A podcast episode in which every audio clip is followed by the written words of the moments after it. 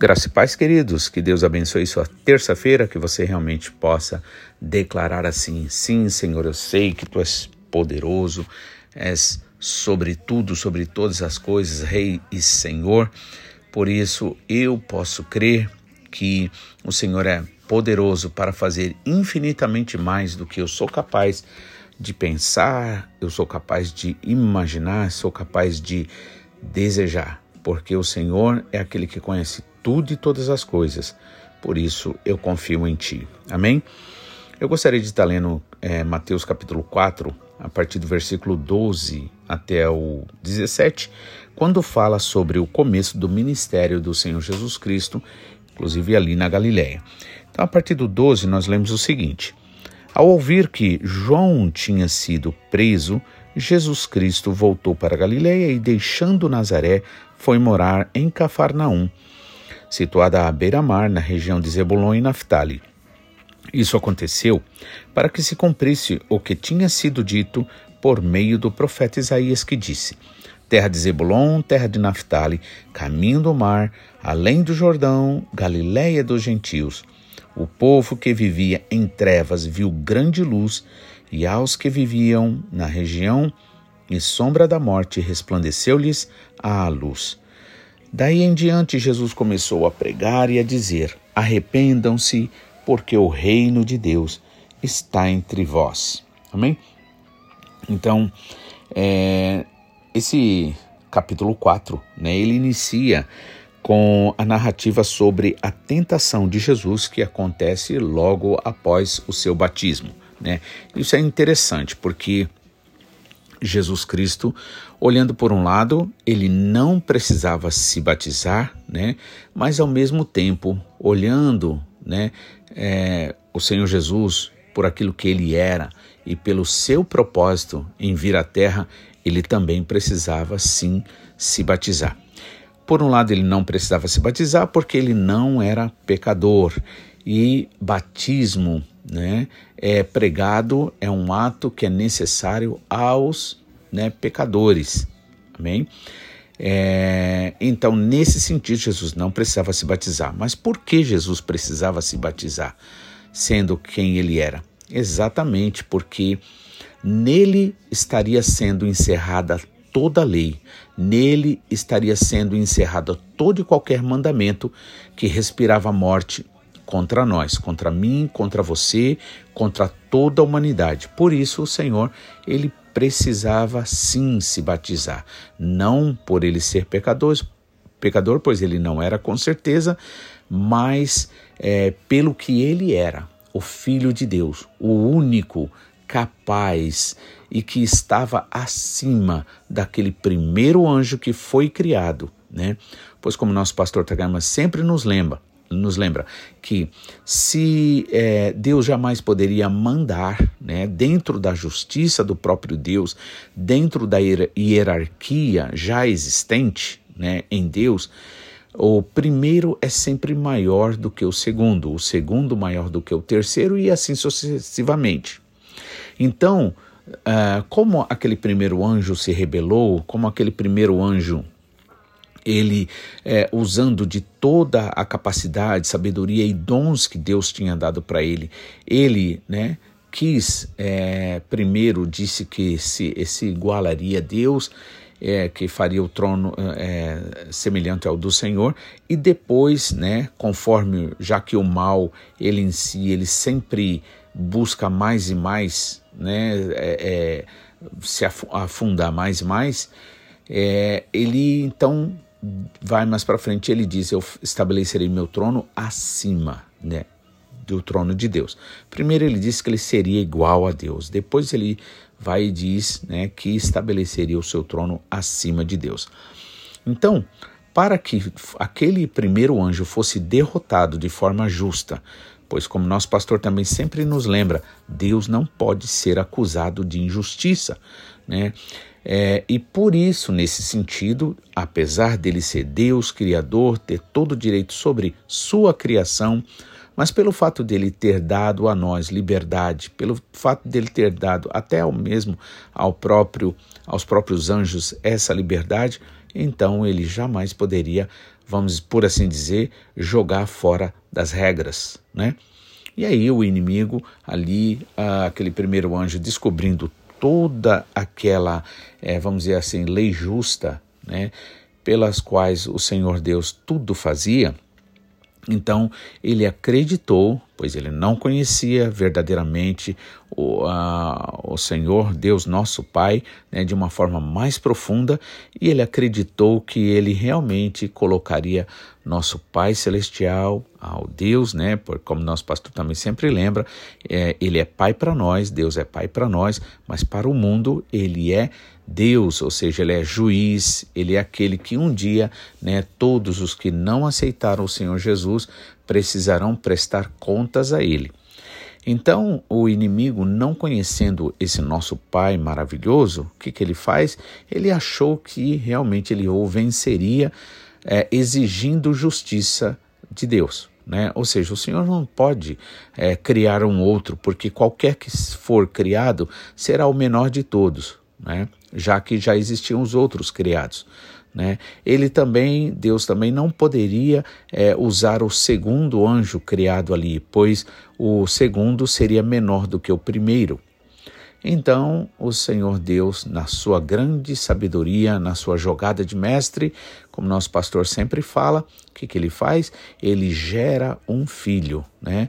Ele gera um filho, né? E Maria ali, né? que achou graça diante do Senhor, ela foi escolhida para ser a mãe terrena de Jesus e dessa forma nós termos então herança tanto paterna quanto terrena. Por isso que a bênção que o Senhor tem para você, tem para nós, é uma bênção completa, né? A bênção espiritual, que é a principal, e também a bênção terrena, material. E aí, é, ele, Deus então, o que, que ele faz? Né? Ele gerando ali o Senhor Jesus Cristo, agora o Senhor Jesus está acima. Como o inimigo exigia de Deus que fosse aplicada a lei, né? toda aquela lei que, na verdade, o apóstolo Paulo chega a dizer: olha, a lei é boa, a lei é espiritual, mas o problema está comigo. Eu sou carnal, né? eu tenho uma tendência natural, eu fui contaminado pelo pecado, pelo mal. Ou seja, por quê? Porque na pessoa de Adão nós desobedecemos ao Senhor Deus, né, comendo, ou seja, acreditando naquilo que o inimigo eh, tinha falado, né? Que nós seríamos, se nós acreditássemos nas suas mentiras, ou seja, ali ah, no Gênesis, a mentira dele, a palavra do inimigo é colocada, né, é, de uma forma figurada como uma, um fruto, né? Ou seja, fruto, na verdade, é aquilo que parte naturalmente, ou seja, era aquilo que fruto é aquilo que não exige esforço, ou seja, o inimigo simplesmente ele estava se manifestando ali, pois ele não foi agradecido ao nosso Pai celestial por tudo que o nosso Pai tinha feito para ele. E então ele vai e ali oferecendo para nós, né, do fruto, ou seja, da mentira, nós acreditamos, né, o crer na Bíblia significa a comer, né, ou comer na Bíblia significa crer, né, é, também beber, né, aceitar, aliás, sem questionamento nenhum, inclusive, e aí comemos da árvore da ciência do bem e do mal e por isso ficamos contaminados. Ou seja, aí Paulo diz: a lei é boa, mas o problema é que eu é que não presto. A minha carne naturalmente não presta e eu tenho essa tendência ao mal, por isso que não funciona lei comigo, não funciona lei com ninguém, porque ninguém jamais será salvo ou será justificado diante de Deus, o Pai, né, através do cumprimento de leis. Né? O máximo que a lei, nesse caso, pode fazer para nós é, nos dar o privilégio, vamos dizer assim, de é, usufruir daquilo pela qual a gente agiu corretamente. Por exemplo, é, se eu quero uma rua limpa, a rua, a, a rua da minha, minha cidade limpa, então eu não sujo e eu limpo, né? E assim sucessivamente, né? Então você tem aquilo que você faz. Então nesse caso, né, aqueles que querem viver baseado na lei já recebem na hora né? Mas aqueles que realmente se entregam para o Senhor Jesus, aqueles que creem, aqueles que comem do pão da vida, que é o Senhor Jesus Cristo, aquele que bebe da água, que é Jesus Cristo, esses com certeza receberão muito mais do que qualquer coisa que se pode receber ah, praticando a lei, no caso. Então, o inimigo descobrindo então essa lei, né, no próprio Deus, o que, que ele faz? Então ele deixa claro que é, é para ele ele entende, está resolvido que Deus está realmente complicado, por quê? Porque ele deu liberdade agora a gente é livre para fazer o que quer e bem entende, e assim, nesse caso, Deus não poderia é, a, a, a, usar um que fosse menor do que ele para é, que ele pudesse, para vencê-lo. E aí o Senhor, uh, o nosso Pai Celestial, ele então resolve né, gerar o Senhor Jesus Cristo. É bem importante você entender que Jesus Cristo não foi criado, ele foi gerado, né? Porque criado por criado, qualquer que for criado depois do, de, daquele primeiro anjo, né, conhecido hoje como Satanás, então está é menor do que aquele primeiro anjo. Por isso, Jesus Cristo não poderia jamais, e jamais você deve aceitar uma ideia de que Jesus Cristo foi criado. Né? Às vezes a gente pode até errar, vamos dizer assim, por falar assim, mas a realidade é que Jesus Cristo foi gerado. Né? Então, e assim temos a herança dupla. É, entendido isso, né? Agora voltamos àquilo que eu disse. Jesus precisava ser batizado sim. Por um lado, ele não precisava, olhando ele a sua diferença entre nós e ele, que ele, santo, puro, verdadeiro, perfeito filho de Deus, ele realmente não poderia ser, né, nas condições que nós somos batizados. Mas por ele ser assim, filho de Deus perfeito e o único capaz e que estava acima daquele primeiro anjo, né, então, nesse caso, é, ele precisava sim para quê? Para encerrar toda a maldição da lei, da qual o inimigo realmente exigiu de Deus que fosse ali é, dita. Tanto é que quando Moisés recebe as leis né, ali no Monte Sinai, a Bíblia deixa bem claro que o cenário ali era horrível, era de medo. O próprio Moisés ficou ali com muito medo, é, petrificado de medo porque era fogo, era relâmpago, né? era tremor ali. Então, nós vemos o quê? Né, que a lei, nesse caso, de fato, não interessa a Deus, assim como não interessa para é, para a criação dos filhos. Por exemplo, você pode ser a pessoa mais respeitada no seu ambiente de trabalho, né? pode ser um general, pode ser um chefe, um diretor ali na empresa e ser muito respeitado, mas é, em casa é diferente, na criação dos filhos. Por isso que Jesus Cristo disse, que é, é dele mesmo ele disse: Eu sou o caminho, a verdade e a vida, e ninguém vem ao Pai senão por mim. Por isso que eu nem discuto com as pessoas quando elas dizem que é, todos os caminhos levam a Deus. E eu confirmo, eu digo, isso é verdade. Todos os caminhos porque caminhos significam escolhas, um dia, todo e qualquer, que não entrou através do Senhor Jesus, não teve o Senhor Jesus como caminho, a verdade e a vida, todos esses, realmente nas suas escolhas, ou com seus pés, vamos dizer assim, com a sua vontade, escolheu ir para onde quisesse é, fazer o que quisesse fazer, e eles sim, todos os caminhos levarão a Deus, porque somente aqueles que receberam o Senhor Jesus Cristo o têm como Pai, porque foi isso que Jesus Cristo disse. Eu sou o caminho, a verdade e a vida, ninguém vem ao Pai. Ele não disse ninguém vem a Deus, porque Deus é Deus para aqueles que estão lá fora, para aqueles que vão um dia enfrentar o juízo de Deus. Por quê? Porque é, receberam, é, foram abençoados né, tiveram toda a chance, toda a oportunidade, mas preferiram então seguir seus próprios caminhos. Nesse caso, então, não terão a Deus como é, Pai, mas sim como Deus, ou seja, aquele que é justo, aquele que é juiz, aquele que precisa fazer valer a lei. Então, a lei, nesse caso, ela só está para Deus, né, nesse sentido. Mas esse mesmo Deus que lá fora é juiz, para nós ele é Pai. Então, o Senhor Jesus vai e se batiza, né? E depois então do batismo, né, ele começa então a ministrar ali, a pregar o evangelho. Então, o batismo, nesse caso, ele é importante para aquele que ainda é, precisa fazer sua confissão pessoal. É, isso é como uma cerimônia de casamento, né? É necessário é, é fazer é, é a, a, a, o casamento, nesse caso a cerimônia do casamento, ele tem essa importância assim de dizer a todos os que estão vendo ali aquele casamento acontecer, é, eu, eu pertenço a ela, ela pertence a mim, e assim eles têm um compromisso e não tem lugar para um terceiro ali.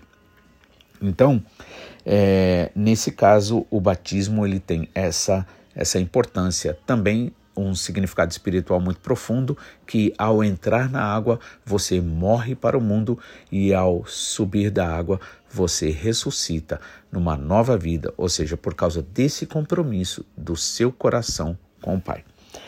E aí é a partir daí do batismo que vem o que em seguida? Vem a tentação. Então, ou seja, à medida que você realmente busca um compromisso verdadeiro, real com o Senhor, sincero, então as tentações começam a acontecer. Da mesma forma que não se atira é, pedra em laranja estragada, então enquanto a pessoa está no mundo, enquanto a pessoa vive todas as coisas do mundo, basicamente tudo pode dar certo para ela ali, né? embora nem tudo dê, mas é, aparentemente tudo pode dar certo. A pessoa tem a vida dela, faz o que ela quer e bem entende, é, escolhe seus próprios caminhos né, e, e decide acreditar no que quiser. Mas aqueles que realmente, quando tem um compromisso de verdade com o Senhor, então sim, aí vêm as tentações, por quê? Porque aí significa ameaça para o inimigo. E aí Jesus começa a pregar o evangelho. Então, primeiro, a Bíblia aqui diz, né, no versículo 12, ao ouvir que João Batista né, tinha sido preso, Jesus voltou para Galiléia e, deixando Nazaré, foi morar em Cafarnaum. Ou seja, então, nessas, é, nessas situações da vida, nos problemas inesperados que acontecem na vida, pode crer numa coisa: o Senhor tem algo novo ou tem uma direção nova na sua vida, né? Pois como disse o apóstolo Paulo, tudo contribui para o bem daqueles que amam a Deus. Então, a diferença está se você ama a Deus. E se você não ama, se você percebe que você não ama, que a tua vida, na verdade, não passa de uma religião, de algo muito confortável para você, do jeito que você quer, então é hora de orar, é hora de pedir ao Senhor, Pai, eu quero receber a tua vida, eu quero receber mais e mais da tua vida, mais e mais do Espírito Santo. Pai, vem me renovar, vem me encher do teu Espírito Santo, da tua graça. Então, ali é, aconteceu um problema, uma situação, só que isto é revertido em algo maravilhoso que vai agora é, a, né, vai fazer acontecer uma próxima, um próximo passo muito importante, que é o que? É o Senhor se manifestar ali para aqueles que estão, como disse o profeta Isaías, no versículo 15, né? Terra de Zebulon, terra de Naphtali, caminho do mar, além do Jordão, Galileia dos gentios. Gentio significa estrangeiro, ou seja, aqueles que não participavam das promessas de Deus feita a Abraão e aos seus descendentes.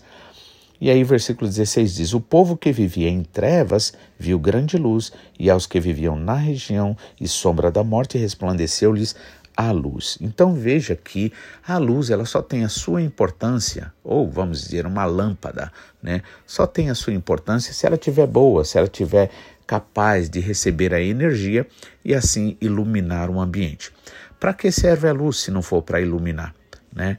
E quando você tem a luz, você sabe por onde anda, você sabe que, onde você pode tropeçar, né? Mas quando falta a luz, o que acontece? Automaticamente existe atropelos, hum, é, as pessoas se machucam, as pessoas erram o caminho e uma série de problemas acontecem, né? Caem em buracos E assim é preciso sim a gente receber a luz, a palavra do Senhor. Por isso você não pode jamais deixar de receber a palavra do Senhor.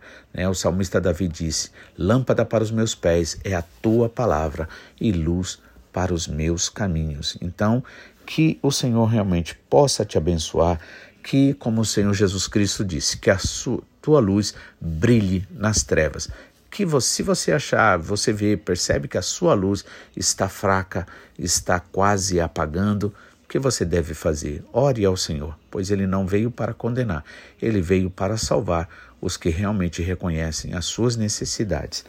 Que o Senhor te abençoe, que você realmente possa fazer o que ele te determinou a fazer, ser luz e sal da terra.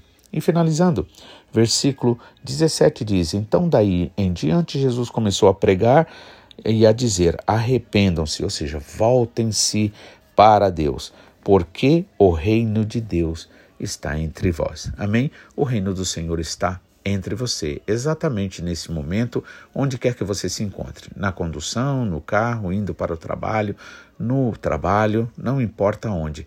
Que o Senhor te abençoe, que você realmente possa crer porque quem crer verá a glória de Deus, disse o Senhor Jesus Cristo. Amém? Em nome de Jesus, que o Senhor te abençoe. Fique na paz e até amanhã, se assim o Senhor nos permitir.